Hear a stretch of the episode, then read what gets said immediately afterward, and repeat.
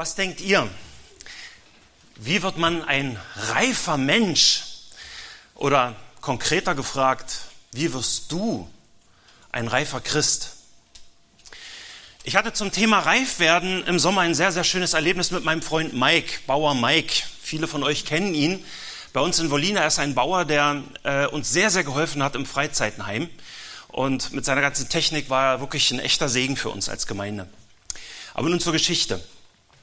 Ihr wisst, in diesem Jahr war ein sehr, sehr heißer und sehr extrem trockener Sommer.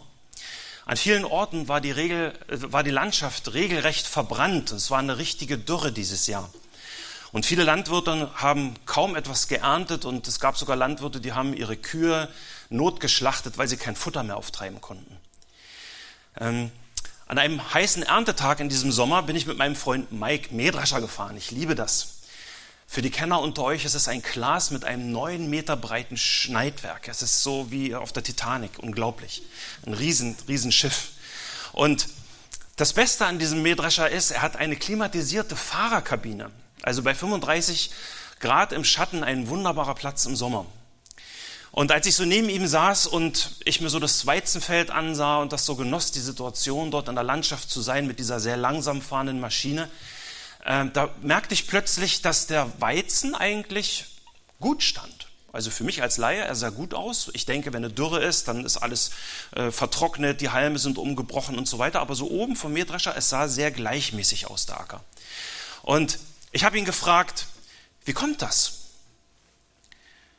Und er sagte, dass es im Großen und Ganzen nicht unbedingt nur auf die Qualität des Bodens ankommt. Der beste Boden, der den meisten Ertrag bringt, ist der sogenannte Qualitätsboden. Das ist der fruchtbare Boden, in dem wasserführende Schichten sind. Und dann fragte ich, wenn jetzt aber nicht der ganze Acker diesen besonderen Qualitätsboden hat, ja, wieso sieht das dann trotzdem so gleichmäßig aus, der Acker?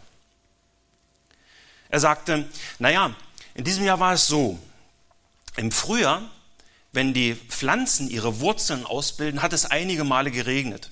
Und die Pflanzen, die auf dem Qualitätsboden mit den wasserführenden Schichten wachsen, kommen sehr leicht an Wasser ran. Deswegen bilden sie nicht so tiefe Wurzeln aus. Aber die Pflanzen, die dort wachsen, wo keine wasserführenden Schichten sind, müssen sich mehr anstrengen und müssen tiefer graben, um an Wasser zu kommen. Sie sind gezwungen, sehr tiefe Wurzeln auszubilden von Anfang an. Und wenn es dann so ist wie in diesem Jahr, wenn dann nach dem Frühling es monatelang überhaupt nicht regnet und dass sogar dann das Schichtwasser in den Qualitätsböden nicht mehr da ist und der Boden hart und knochentrocken ist, dann bildet der Weizen auf den Qualitätsböden sehr, sehr früh die Frucht aus. Er fängt sehr früh an zu reifen. Er kann die Frucht nicht ausbilden. Der Weizen taugt nicht viel dann. Eben weil er keine Wurzeln ausgebildet hat, die so tief gehen, dass er bei Trockenheit eben so tief kommt, dass er noch an das tiefe Wasser rankommt. Ähm, die Pflanze dachte von der Sache, also wenn Pflanzen denken, aber die Pflanze dachte von der Sache, ich habe es nicht nötig, tiefe Wurzeln zu bilden. Ich habe ja Wasser. Mir geht's gut. Aber die Pflanzen, die auf den trockenen Böden sind, müssen Wurzeln von Anfang an so tief wie möglich ausbilden, um an Wasser ranzukommen. Und selbst wenn dann alles knochentrocken ist, sie haben immer noch irgendwo ein bisschen Wasser. Und dann sagte Mike einen sehr bemerkenswerten Satz, wo ich aufhorchen musste. Er sagte, ja, eine Pflanze, die immer nur in Saus und Braus lebt, bildet keine Wurzeln aus. Was für eine geistliche Wahrheit auf dem Mähdrescher, ja? Ist das nicht bei uns Christen genauso? Wenn wir immer nur in Saus und Braus leben oder anders gesagt, wenn in unserem Leben immer alles glatt geht, wir keine Herausforderungen haben, können wir dann wachsen und reifen? Können wir dann tiefe Wurzeln ausbilden als Christen? Und dann dachte ich damals auf dem Mähdrescher, das ist genau das, was Jakobus in seinem Brief lehrt.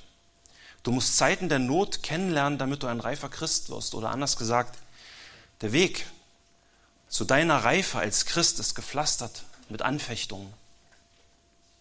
Und damit sind wir auch schon mitten in unserem heutigen Predigtext aus Jakobus 1. Bitte schlagt mit mir die Bibeln auf. Wir gucken uns heute nur die ersten Verse an. Ich möchte trotzdem bis Vers 15 mit euch lesen, denn der Kontext ist natürlich absolut wichtig. Jakobus 1 ab Vers 1.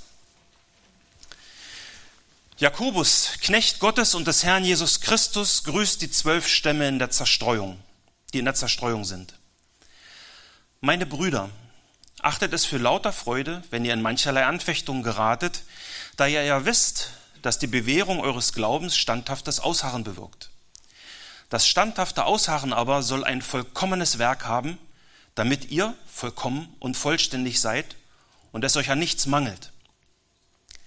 Wenn es aber jemanden unter euch an Weisheit mangelt, so erbitte er sie von Gott, der allen gern und ohne Vorwurf gibt, so wird sie ihm gegeben werden. Er bitte aber im Glauben und zweifle nicht, denn wer zweifelt, gleicht einer Meereswoge, die vom Wind getrieben und hin und her geworfen wird. Ein solcher Mensch denke nicht, dass er etwas von dem Herrn empfangen wird. Ein Mann mit geteiltem Herzen, unbeständig in allen seinen Wegen. Der Bruder aber, der niedrig gestellt ist, soll sich seiner Erhöhung rühmen, der Reiche dagegen seine Niedrigkeit. Denn wie eine Blume des Grases wird er vergehen. Denn kaum ist die Sonne aufgegangen mit ihrer Glut, so verdorrt das Gras und seine Blume fällt ab und die Schönheit seiner Gestalt vergeht. So wird auch der Reiche vergehen auf seinen Wegen. Glückselig ist der Mann, der die Anfechtung erduldet, denn nachdem er sich bewährt hat, wird er die Krone des Lebens empfangen, welcher der Herr denen verheißen hat, die ihn lieben. Niemand sage, wenn er versucht wird, ich werde von Gott versucht. Denn Gott kann nicht versucht werden zum Bösen und er selbst versucht auch niemand, sondern jeder Einzelne wird versucht, wenn er von seiner eigenen Begierde gereizt und gelockt wird. Danach, wenn die Begierde empfangen hat, gebiert sie die Sünde. Die Sünde aber, wenn sie vollendet ist, gebiert den Tod.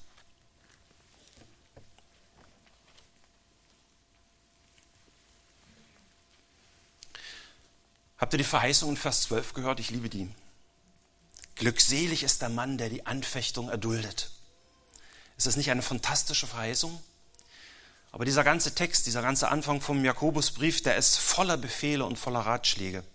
Und der erste Befehl in diesem Vers ist gleichzeitig auch der erste Rat. Er findet sich sofort in Vers 2. Achtet es für lauter Freude, wenn ihr in mancherlei Anfechtungen geratet. Nun, wenn mir jemand kluge Ratschläge geben will, dann will ich auch wissen, wer er ist und ob er weiß, wovon er redet. Mit anderen Worten, weiß Jakobus überhaupt, wovon er redet, wenn er sagt, achte es für Freude in Anfechtung zu fallen? Ich hoffe, euch geht es genauso und wir haben ja den Auftrag, alles zu prüfen. Also wer schreibt hier? Jakobus Vers 1, Jakobus Knecht Gottes und des Herrn Jesus Christus. Wir hatten uns im Sommer Jakobus näher angesehen, sein Leben, wie er zum Glauben kam, dass er ein Lehrer der Gemeinde war und dass er auch zu einer Säule der Gemeinde in Jerusalem und für die weltweite Gemeinde heranreifte.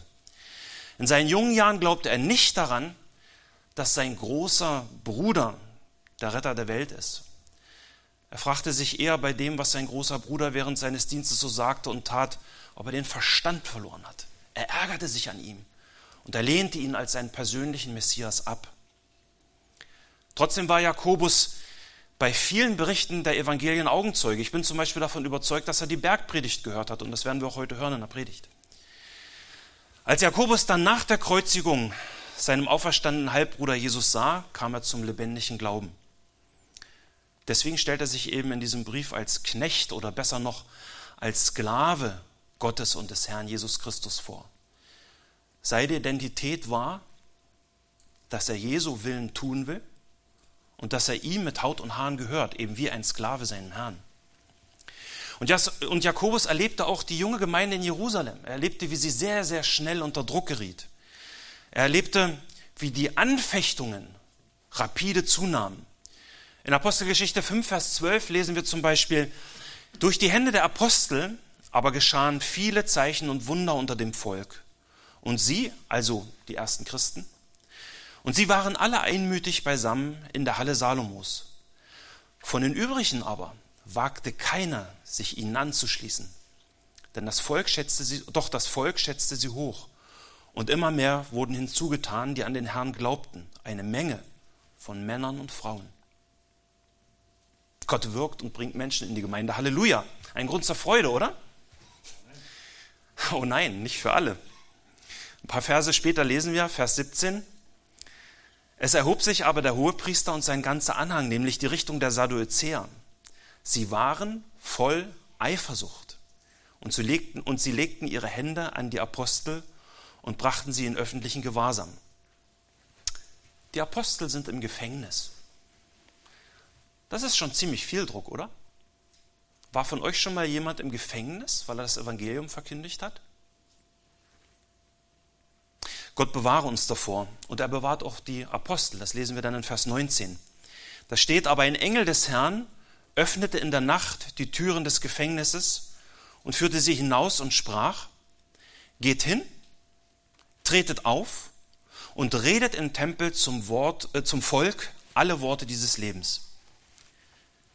Was ist die natürliche Reaktion der Apostel auf diesen klaren Befehl? Vers 21. Als sie das hörten, gingen sie frühmorgens in den Tempel und lehrten. Eine ganz einfache Sache. Die Apostel kannten Gottes Willen und was taten sie? Sie gingen sofort wieder in den Tempel und lehrten im Namen Jesu. Trotzdem sie angefochten wurden, waren sie Hörer und Täter des Wortes, das sie empfangen hatten.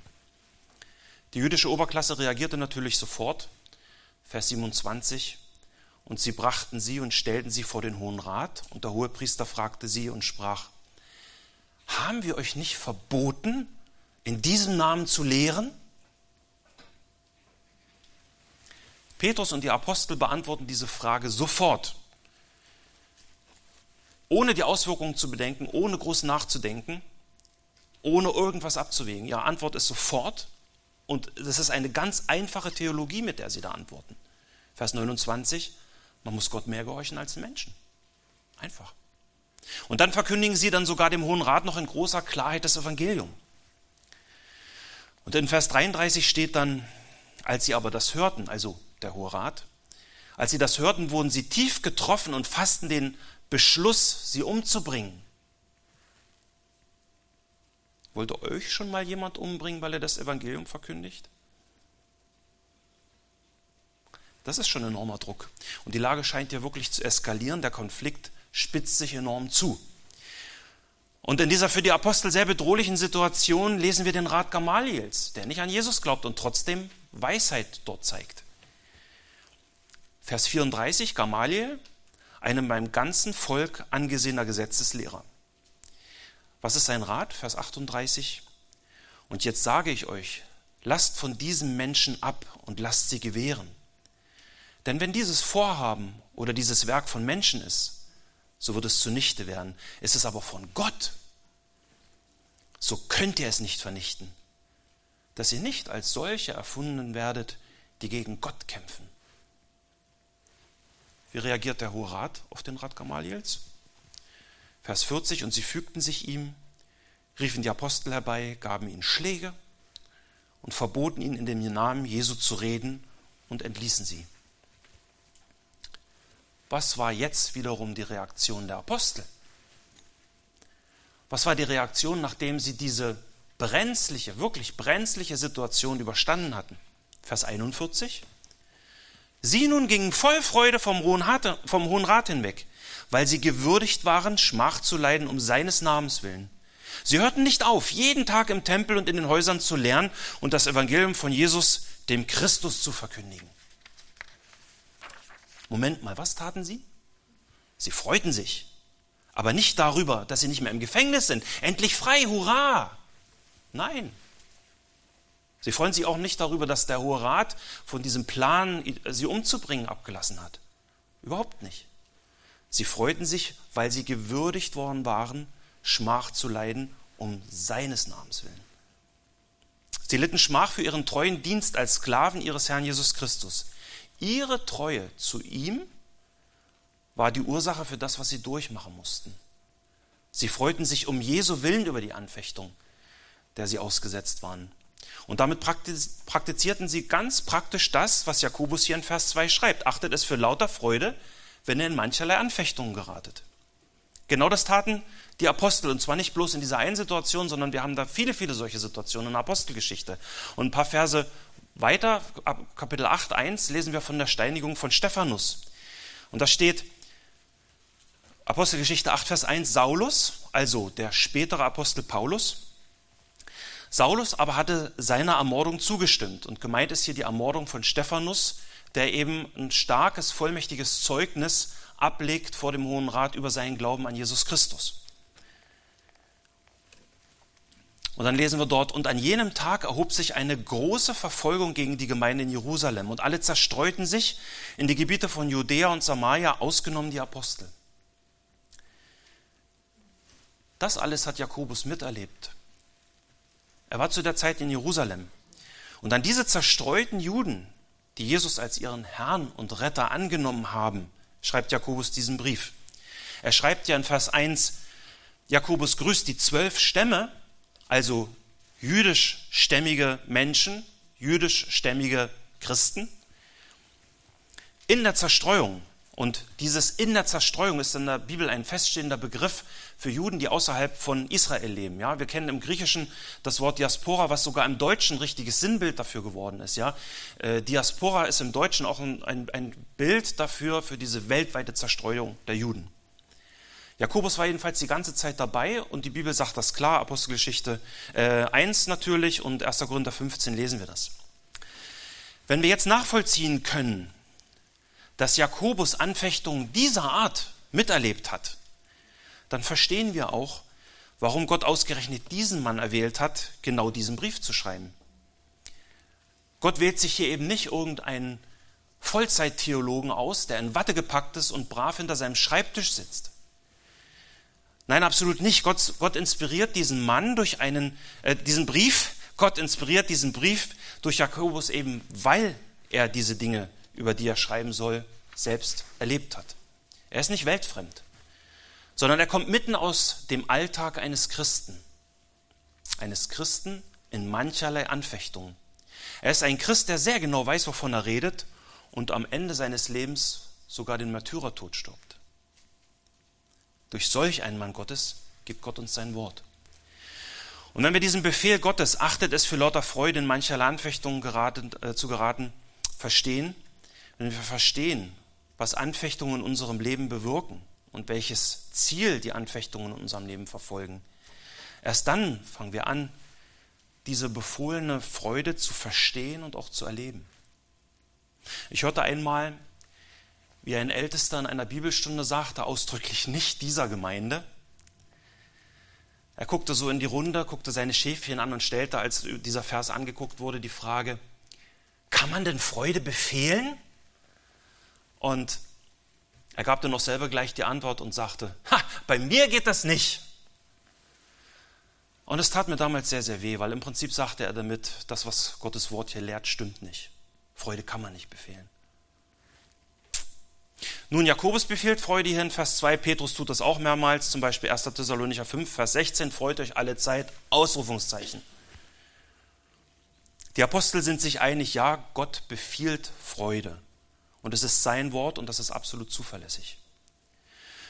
Um diese biblische Freude inmitten von Anfechtungen, von schweren Anfechtungen zu verstehen, müssen wir als erstes das Wesen der Anfechtung genauer untersuchen. Denn diese Freude in Anfechtungen kannst du eben nicht aus dir selbst heraus erzeugen, so wie dieser Älteste das meinte. Ja, es geht hier nicht um ein emotionales Aufwallen. Es geht hier nicht darum, dass du irgendwelche Gefühle erzeugst, dass du irgendwie durch Meditation, durch positives Denken, durch Selbstversenkung dich in einen Zustand versetzt. Ich sage dir ganz klar, diese Art der Freude, von der Jakobus hier redet, Freude in Anfechtung, ist eine Frucht des Heiligen Geistes. Anfechtungen, in denen wir stehen, benutzt der Heilige Geist, um uns Jesus ähnlicher zu machen. Gott wirkt dadurch in unserem Alltag. Und wie arbeitet der Heilige Geist in unserem Alltag? Durch das Wort Gottes. Wenn man sich Jakobus 1 in verschiedenen Übersetzungen ansieht, fällt es sehr schnell auf, dass das Wort Anfechtung in den verschiedenen Bibelausgaben unterschiedlich übersetzt wird. Die Elberfelder benutzt konsequent im ganzen ersten Kapitel Jakobus das Wort versuchen bzw. versucht werden. Vers 2, achtet es für lauter Freude, meine Brüder, wenn ihr in mancherlei Versuchung geratet. Vers 12, glückselig der Mann, der die Versuchung erduldet. Vers 14, ein jeder aber wird versucht, wenn er von seiner eigenen Lust fortgezogen und gelockt wird. Luther und Schlachter reden in Vers 2 und 12 aber von Anfechtung. In Vers 13 und 14 sind sie sich aber einig, dass sie hier nicht übersetzen, ein jeder wird angefochten, wenn er von seiner eigenen Begierde gereizt und gelockt wird, sondern sie wechseln hier, wie eben die Elberfelder auch, zum Wort Versuchung. Jetzt schreiben sie auch, jeder Einzelne wird versucht, wenn er von seiner eigenen Begierde gereizt und fortgelockt wird. Schlachter und Luther wollen an dieser Stelle nicht mehr von Anfechtung reden. Warum ist das so? Nun, ein feststehender, ein feststehender hermeneutischer Grundsatz ist, dass nicht ein Wort die Bedeutung des Textes bestimmt, sondern dass der Kontext, also der Textzusammenhang, bestimmt die Bedeutung des Wortes. Und diese klare Regel ist eben nötig, weil wir in unterschiedlichen Sprachen Bedeutungsunterschiede haben in den Wörtern und auch in der Art und Weise, wie sie gebraucht werden. Und wo es im griechischen Grundtext zum Beispiel nur ein Wort gibt, kann es im Deutschen durchaus zwei und drei Wörter geben, die man verwenden kann, die auch irgendwo synonym, also austauschbar sind, aber die alle ein bisschen kleinen anderen Charakter haben. Und jetzt ist es eben die Aufgabe des Übersetzers, dass das deutsche Wort zu benutzen und herauszufinden, das am besten zur Bedeutung des Kontextes, zur Bedeutung des Textzusammenhangs äh, passen. Und mögliche Übersetzungen dieses griechischen Wortes sind eben Anfechtung, Versuchung oder Prüfung. Warum benutzt Schlachter und Luther denn nun zwei verschiedene Worte in Kapitel 1, wenn sie sowieso austauschbar sind? Weil sie im Kontext auf die Quelle der Versuchung achten. Denn die Quellen der Anfechtungen, der Versuchungen und Prüfungen sind hier in Kapitel 1 zwei unterschiedliche. In Vers 14 ist die Quelle der Versuchung die eigene Begierde, dein eigenes böses Herz, das dich zur Sünde verleiten will, das dich zur Sünde reizt, dich lockt, ja, das dich in den geistlichen Tod ziehen will, weg von Gott. Aber in Vers 2 ist die Quelle der Versuchung eine andere. An wen schreibt Jakobus? An seine Brüder. Also messianische Juden, zerstreut in der Welt, geflüchtet aus Jerusalem. Sie stehen in einer Prüfung, die, für die können sie erstmal nichts. Diese Anfechtungen kommen von außen. Sie werden verfolgt, weil sie Täter des Wortes sind und nicht nur Hörer, die sich selbst betrügen. Ich will dir das ganz klar sagen. In unserem heutigen Abschnitt geht es nicht darum, dass du gesündigt hast und du jetzt unter den Folgen deiner Sünde leidest. Einfaches Beispiel, du hast dich mit einer Frau eingelassen mit einer fremden Frau eingelassen und deine Familie geht den Bach runter und jetzt stellst du dich hin und sagst, ich bin im Moment so angefochten in meinem Familienleben. Oder du betrügst die Steuer, kriegst einen Strafbescheid und sagst, oh, ich bin finanziell im Moment so sehr angefochten. Davon reden wir hier überhaupt gar nicht. Das sind alles Sachen, die in den Abschnitt ab Vers 13 gehört. Hier geht es da nicht drum. Ja? Und Petrus bringt den Unterschied zwischen wirklicher Anfechtung um Christi willen und der Folge von Sünde, die in unserem eigenen, die, die unserer eigenen Begierde entspringt, sehr, sehr schön auf den Punkt. Er schreibt in 1. Petrus 2, Vers 19, denn das ist Gnade, wenn jemand aus Gewissenhaftigkeit gegenüber Gott Kränkungen erträgt, indem er zu Unrecht leidet. Denn was ist es für ein Ruhm, wenn ihr geduldig Schläge ertragt, weil ihr gesündigt habt? Eine gute Frage, oder? Nun, ich gebe dir die Antwort, du hast gar keinen Ruhm. Du bekommst die Schläge, weil du es nicht anders verdient hast.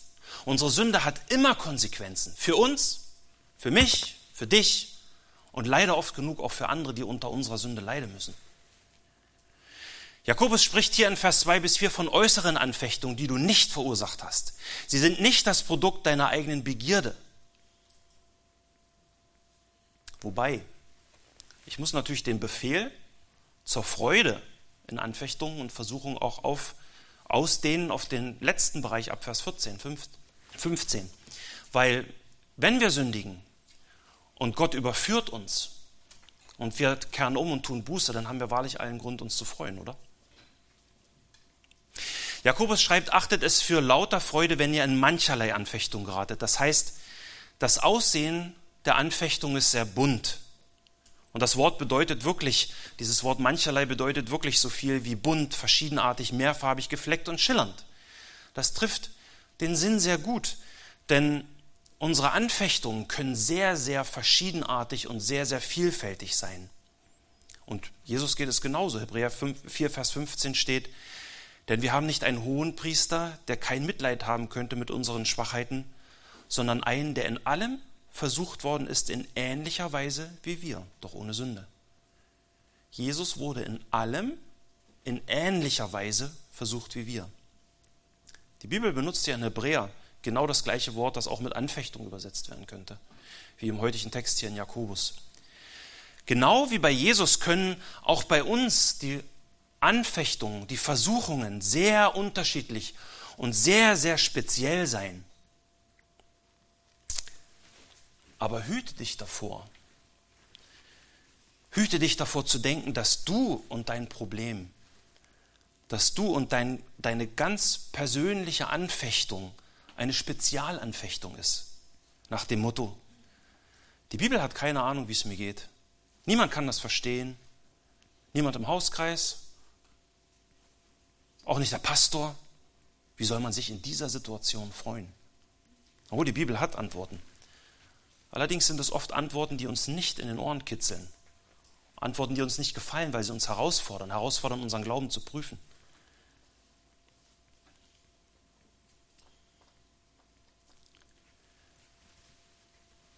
Und die Bibel sagt einiges dazu, zum Beispiel 1. Korinther 10, Vers 13. Da sagt die Bibel sehr klar, es hat euch bisher nur menschliche Versuchungen betroffen. Mit anderen Worten, andere Menschen haben auch diese Probleme. Sie sind eben menschlich. Und wenn du denkst, dass du ein Spezialfall bist, dann liegst du falsch. Es gibt nichts Neues unter der Sonne. Und das gilt auch für dich und für dein vermeintliches Spezialproblem. Du bist kein Sonderfall. Tausenden geht es genauso wie dir. Sei nicht so stolz und halte dich für einen Sonderfall. Denn nach Jakobus 4, Vers 6 widersteht Gott den Hochmütigen. Den Demütigen aber gibt er Gnade. Die Bibel hat Antworten und die lesen wir eben in 1. Korinther 10, Vers 13. Wenn wir den ganzen Vers lesen, es hat euch bisher nur menschliche Versuchung betroffen. Gott aber ist treu. Er wird nicht zulassen, dass ihr über euer Vermögen versucht werdet, sondern er wird zugleich mit der Versuchung auch den Ausgang schaffen, sodass ihr sie ertragen könnt. Moment mal. Wer lässt nicht zu, dass wir über unsere Möglichkeiten hinaus versucht werden? Wer sorgt dafür, dass wir die Versuchung bzw. die Anfechtung bestehen? Wer sorgt dafür, dass wir sie ertragen können? Es ist Gott. Die Treue Gottes sorgt dafür, dass wir die Anfechtung bestehen. Er hat das gute Werk in uns begonnen und er wird es auch beenden bis auf den Tag Christi. Er ist, wie Jakobus 1, Vers 17 schreibt, der Vater der Lichter, bei dem keine Veränderung ist, noch ein Schatten infolge von Wechsel. Er steht zu seinem Wort. Jetzt fangen wir vielleicht an zu verstehen, warum man dieses Wort Versuchung eben auch mit Anfechtung oder sogar mit Prüfung übersetzen kann. Das alles steckt in diesem einen kleinen Wort im Kontext hier in der Heiligen Schrift. Gott prüft uns, er arbeitet in unserem Leben, er schleift durch diese Anfechtungen, durch diese Versuchungen, durch diese Prüfungen, die wir erleben an unseren Ecken und Kanten. Die Übersetzung von Jakobus 1 in der NEU finde ich sehr, sehr gut. Auch wenn sie nicht ganz wortgetreu ist, aber der Sinn wird sehr gut wiedergegeben. Er übersetzt, Karl-Heinz von Heiden, haltet es für reine Freude, meine Geschwister, wenn ihr in verschiedener Weise auf die Probe gestellt werdet. Gott ist am Arbeiten in unserem Leben, nicht nur in besonderen Situationen, nicht nur hier im Gottesdienst, sondern in unserem Alltag. Dann schau mal, was Jakobus hier in Vers 2 noch schreibt. Er schreibt, wenn ihr in mancherlei Anfechtung geratet. Er schreibt nicht, falls ihr in Anfechtung geratet. Mit anderen Worten, es ist normal für den Christen, in Anfechtung zu stehen. Das muss dich nicht überraschen. Es ist normal. Es ist der Alltag für einen Christen. Petrus sieht das auch so. 1. Petrus 4, Vers 12 schreibt er nach der Elberfelder Übersetzung, Geliebte, lasst euch das Feuer der Verfolgung, lasst euch das Feuer der Verfolgung unter euch, das euch zur Versuchung geschieht, nicht befremden, als begegne euch etwas Fremdes. Lasst euch nicht befremden, als geschehe euch etwas, äh, etwas Fremdes. Nein, für einen Christen sind solche Dinge nicht fremd. Christen sind damit vertraut, auf mancherlei, auf mancherlei Weise erprobt zu werden. Aber was ist, wenn du überhaupt keine Anfechtung spürst in deinem Leben? Mein Freund, es könnte dann sein, dass du dich etwas zu bequem eingerichtet hast in deiner Lebenssituation. Frag dich dann bitte, ob du wirklich ein Täter des Wortes bist. Ich möchte nicht, dass du in Selbstbetrug lebst. Hebräer 4, Vers 12 warnt ausdrücklich, wenn ihr aber ohne Züchtigung seid, und hier ist gemeint die Erziehung in der Gerechtigkeit durch unseren himmlischen Vater. Wenn ihr aber ohne Züchtigung seid, an der sie alle Anteil bekommen haben, so seid ihr ja unecht und keine Kinder. Luther übersetzt, so seid ihr Bastarde und nicht Kinder. Aber was wird denn nun erprobt und wozu? Okay, wir glauben und bekennen, dass Gott souverän ist in unserem Leben. Welches Ziel verfolgt er denn nun mit diesen Anfechtungen hier im Text? Was wird denn nun geprüft? Vers 2. Meine Brüder, achtet es für lauter Freude, wenn ihr in mancherlei Anfechtung geratet, da ihr ja wisst, dass die Bewährung eures Glaubens standhaftes Ausharren bewirkt. Das heißt, die Bewährung unseres Glaubens wird geprüft. Das Wort Bewährung kennen wir im Deutschen natürlich auch in unterschiedlichsten Zusammenhängen. Was weiß ich, beim Bau ist es das Fundament am Haus, das wird bewährt.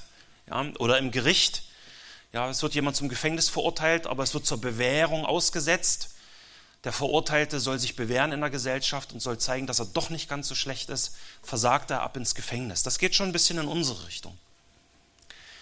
Hier bei Jakobus ist mit Bewährung des Glaubens noch etwas anderes gemeint. Man könnte das auch übersetzen mit Bewährungsproben des Glaubens. Und du wirst von der Sache her geprüft, ob du echt bist. Ohne Bewährung kein Glaube.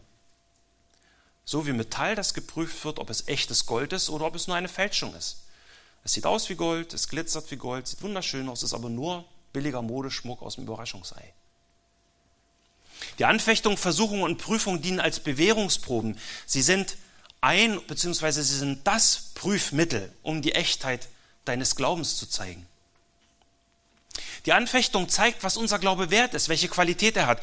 Wie wir in der Anfechtung reagiert, wie wir, wie wir in der Anfechtung reagieren, zeigt, was wir wirklich im Herzen haben, was wir denken und wie wir dann handeln. Mit anderen Worten, sind wir Täter des Wortes in der Anfechtung oder sind wir in der Anfechtung nur ein fromm Selbstbetrug lebende Hörer des Wortes? Die Bewährungsproben, in die wir kommen, machen das offensichtlich. Denn was sagt der Text? Die Bewährung eures Glaubens bewirkt was? Standhaftes Ausharren. Man könnte auch geduldiges Ausharren übersetzen. Es geht hier um Ausdauer im Ertragen in Anfechtungen, ja, um Geduld in der Prüfung.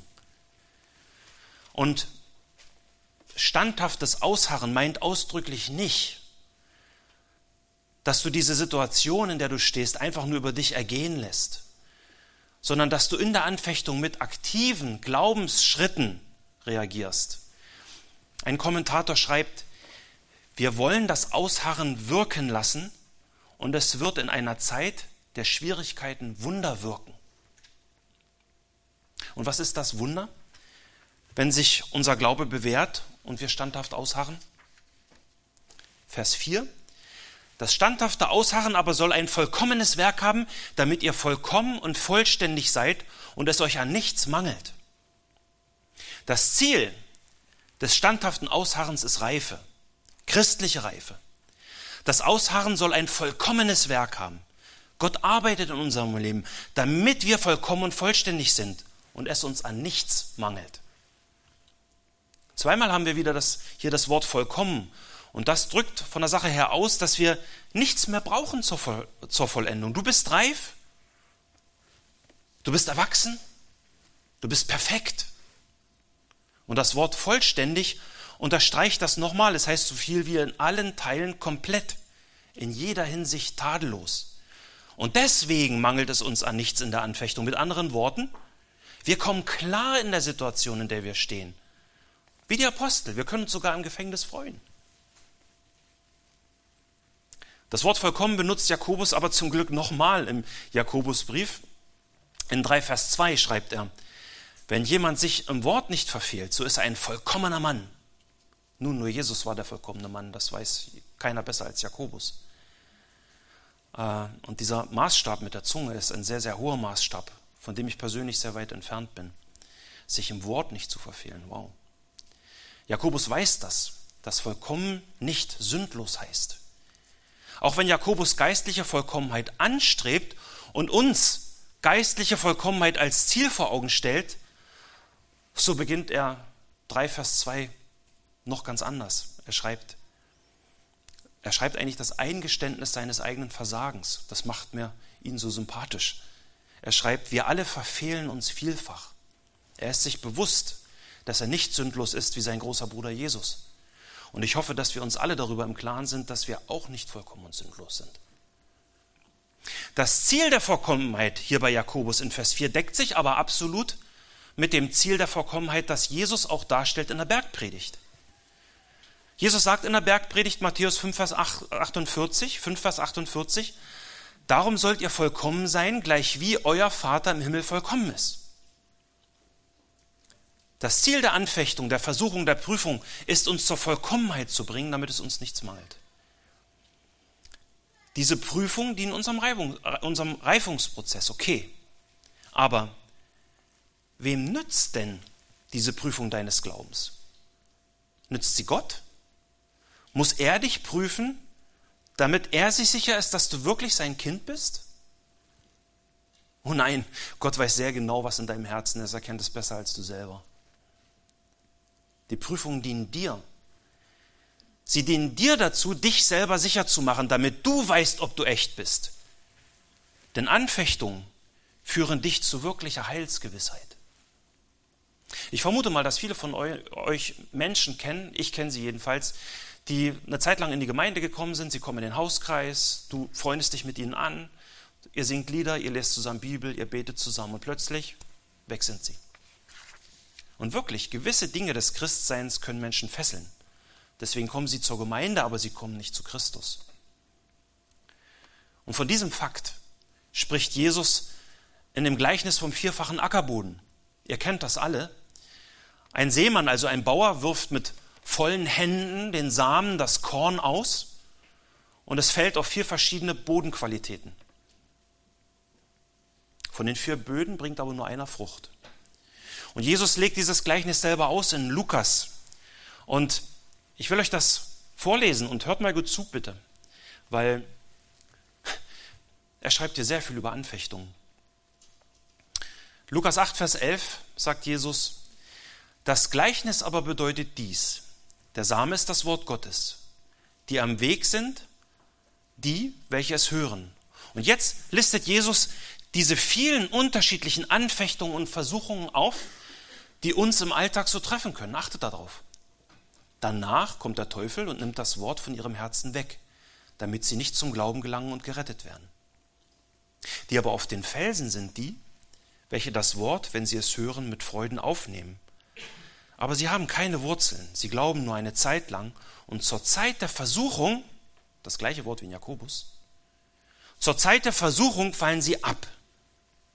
Was aber unter die Dornen fiel, das sind die, welche es gehört haben, aber sie gehen hin und werden von Sorgen und Reichtum und Vergnügungen des Lebens erstickt und bringen dir Frucht und bringen die Frucht nicht zur Reife. Vers 15. Das in dem guten Erdreich aber sind die, welche das Wort hören, nee, welche das Wort, das sie gehört haben, in einem feinen und guten Herzen behalten und Frucht bringen in standhaftem Ausharren. Der letzte Boden ist der einzige von den vier Böden, der Frucht bringt. Und was ist die Frucht? Er bringt Frucht in standhaftem Ausharren. Diese Leute haben das Wort gehört und tun es. Sie wurden durch Anfechtung wie die ersten drei Böden geprüft. Aber sie haben ausgeharrt, egal wie die Umstände waren. Warum also werden wir geprüft? damit wir wissen, ob wir zu den ersten drei Böden gehören, die in die Hölle gehen, oder ob wir der Boden sind, der Frucht bringt und sich deswegen seiner Errettung sicher werden kann. Wenn wir ausharren in Anfechtungen, dann können wir uns sicher sein, dass diese Verheißungen in der Bibel wirklich uns gelten, dass diese Verheißung in Vers 12, glückselig ist der Mann, der die Anfechtung erduldet. Denn nachdem er sich bewährt hat, wird er die Krone des Lebens empfangen, welche der Herr denen verheißen hat, die ihn lieben, dass diese, dass diese Verheißungen uns gelten. Gott weiß, was er will. Aber wir wissen nicht, was wir wollen. Deswegen müssen wir geprüft werden.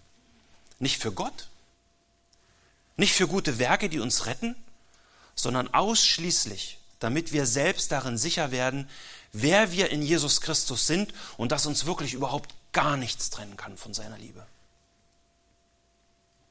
Jakobus ist ja am Anfang seines Briefes bereits mitten in den Kernlehren der Bergpredigt über die Anfechtungen, die Nachfolger, die seine Nachfolger erleben. Bergpredigt Matthäus 5, Vers 10. Glückselig sind, die um der Gerechtigkeit willen verfolgt werden, denn ihrer ist das Reich der Himmel. Glückselig seid ihr, wenn sie euch schmähen und verfolgen und lügnerisch jegliches böse Wort gegen euch reden um meinetwillen. Freut euch, und jubelt, denn euer Lohn ist groß im Himmel, denn ebenso haben sie die Propheten verfolgt, die vor euch gewesen sind. Wenn wir dieses biblische Konzept des Ausharren in Anfechtung verstehen, wenn wir anfangen, in Anfechtungen biblisch zu denken, dann können wir gar nicht anders, als uns in der Anfechtung zu freuen. Freut euch und jubelt, denn euer Lohn ist groß im Himmel. Jesus richtet den Blick seiner Zuhörer in die Zukunft. Er gibt ihnen Hoffnung. Und Jakobus tut das genauso. Kapitel 5, Vers 7 Jakobus, so wartet nun geduldig, ihr Brüder, bis zur Wiederkunft des Herrn. Jakobus erklärt uns im heutigen Text das Wesen der Anfechtung und zeigt uns das Ziel der Prüfung. Wir sollen reife, mündige Christen werden, denen es an nichts mangelt, die sich ihrer Errettung sicher sind und dadurch Gott mit ihrem Leben im Alltag ehren und ihm Freude machen. Gott hat seinen Teil dazu getan und tut ihn immer noch. Das sehen wir im Kontext in Vers 18. Da steht, nach seinem Willen hat er uns gezeugt durch das Wort der Wahrheit, damit wir gleichsam Erstlinge seiner Geschöpfe seien. Jetzt ruft uns Jakobus auf, unseren Teil der Verantwortung wahrzunehmen.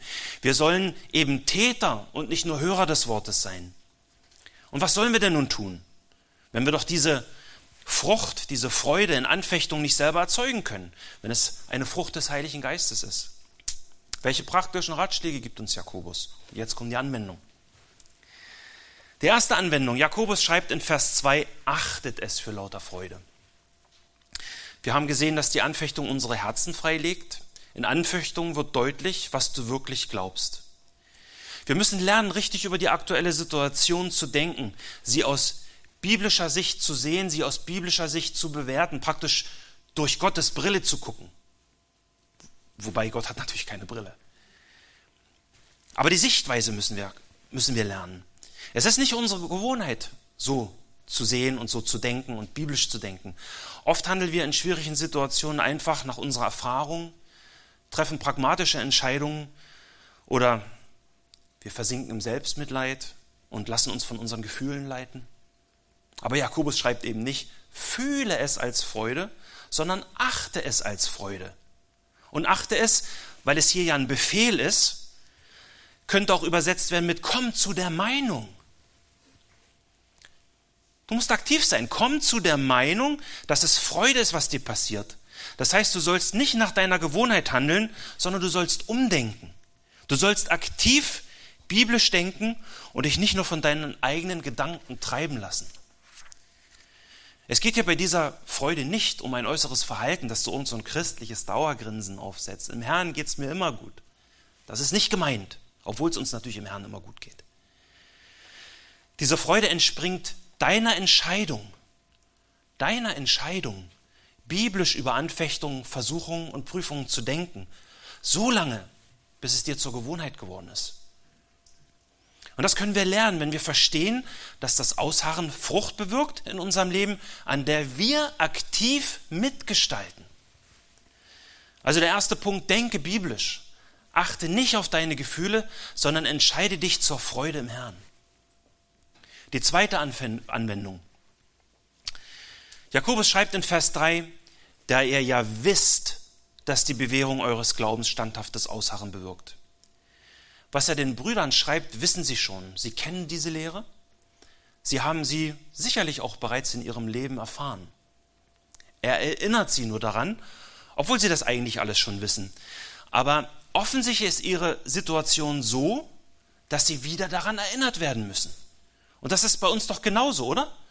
Wenn wir in Anfechtungen kommen, wie oft zerfließen wir im Selbstmitleid und sind nur fokussiert auf uns und auf unsere Situation aus unserer Sicht, von unten, statt auf Gott fokussiert zu sein und von oben zu gucken.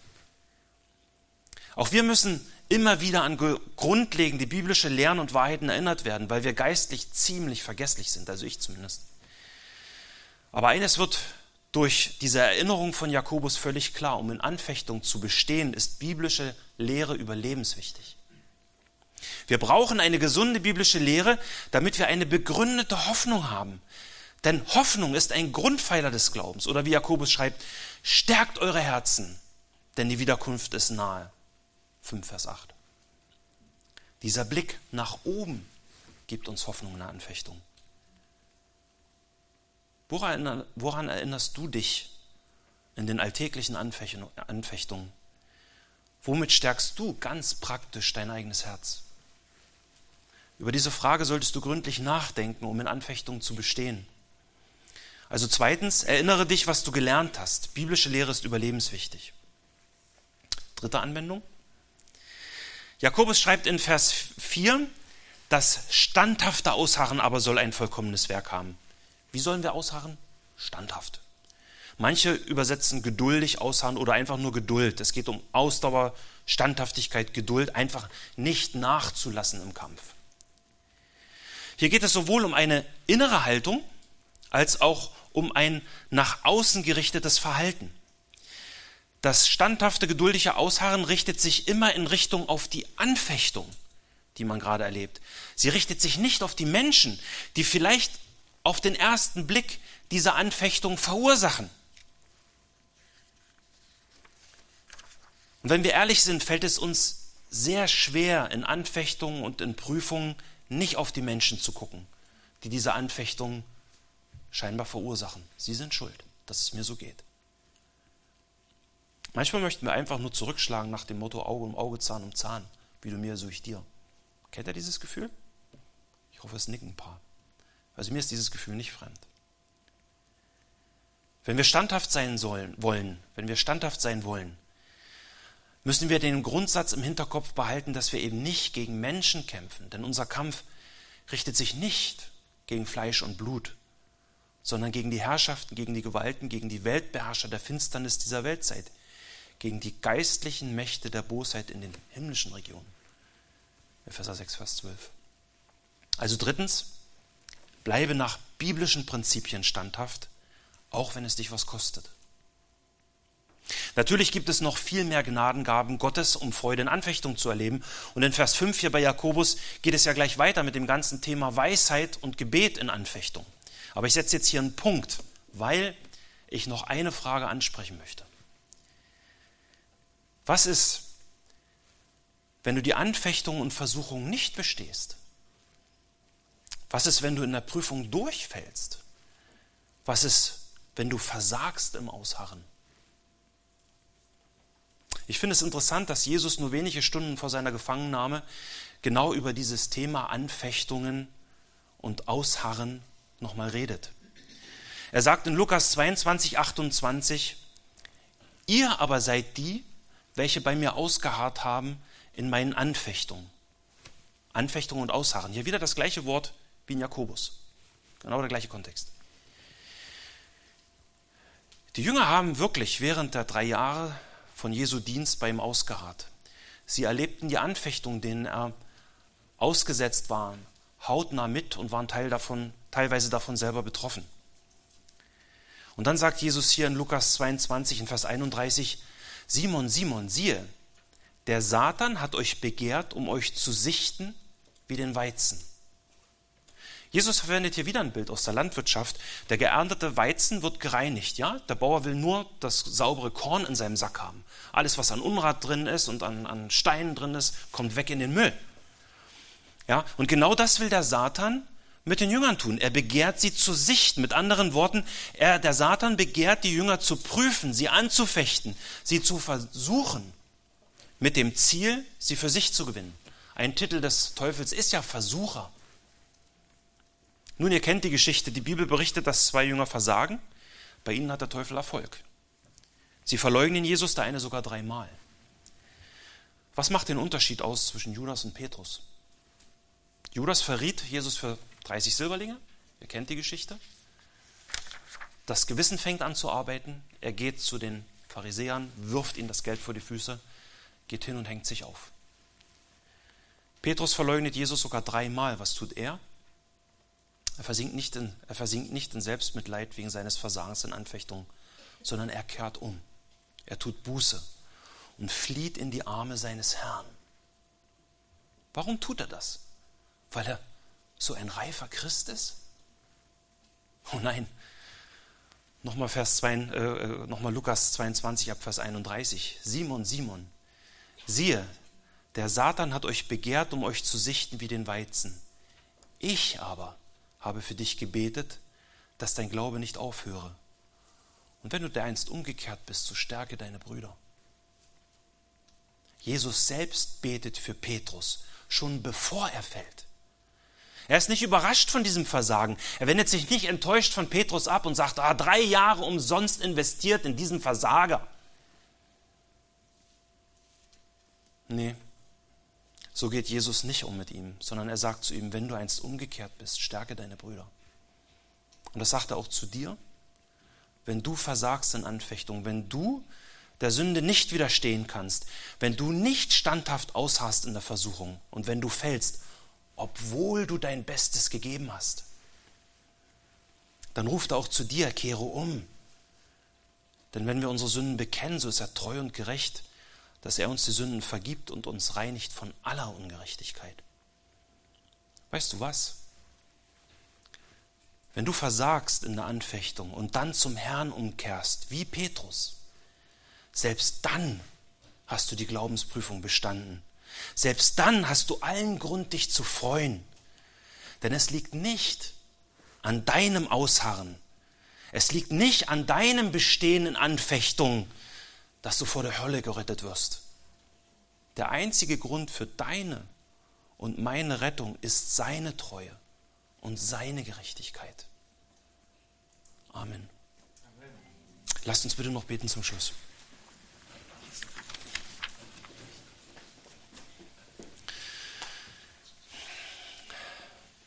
Herr Jesus, ich, ich preise dich wirklich dafür, dass du dieses Werk für uns getan haben, äh, Werk getan hast, obwohl wir es wahrlich nicht verdient haben und uns auch nicht verdienen können, dass du uns erlöst hast, dass du uns zu dir gezogen hast und dass wir, ja, wir werden geprüft, aber wenn wir versagen, dass du ein barmherziger Gott bist und wir jederzeit zu dir fliehen können, dass wir uns in deine Arme retten können, in deine Gnade und Barmherzigkeit. Ich danke dir, dass du ein mitfühlender Gott bist, der in allem geprüft worden ist, so wie wir, auf ganz ähnliche Weise. Herr, und das macht mir Mut und ich bitte dich, dass diese diesen Blick in die Zukunft, dieses, dieses Erwart, aktive Erwarten im Glaubensgehorsam zu deiner Wiederkunft, von dem Jakobus auch spricht in dem Brief, dass wir alle davon durchdrängt werden. Herr, bitte hilf uns, dir Ehre zu machen, indem wir dort, indem wir dort, wo wir stehen im Alltag, ja, dass wir dort treu ausharren bis deiner Wiederkunft. Das können wir nur durch dich mit deiner Hilfe und ich bitte dich, hilf uns und stärke uns. Amen.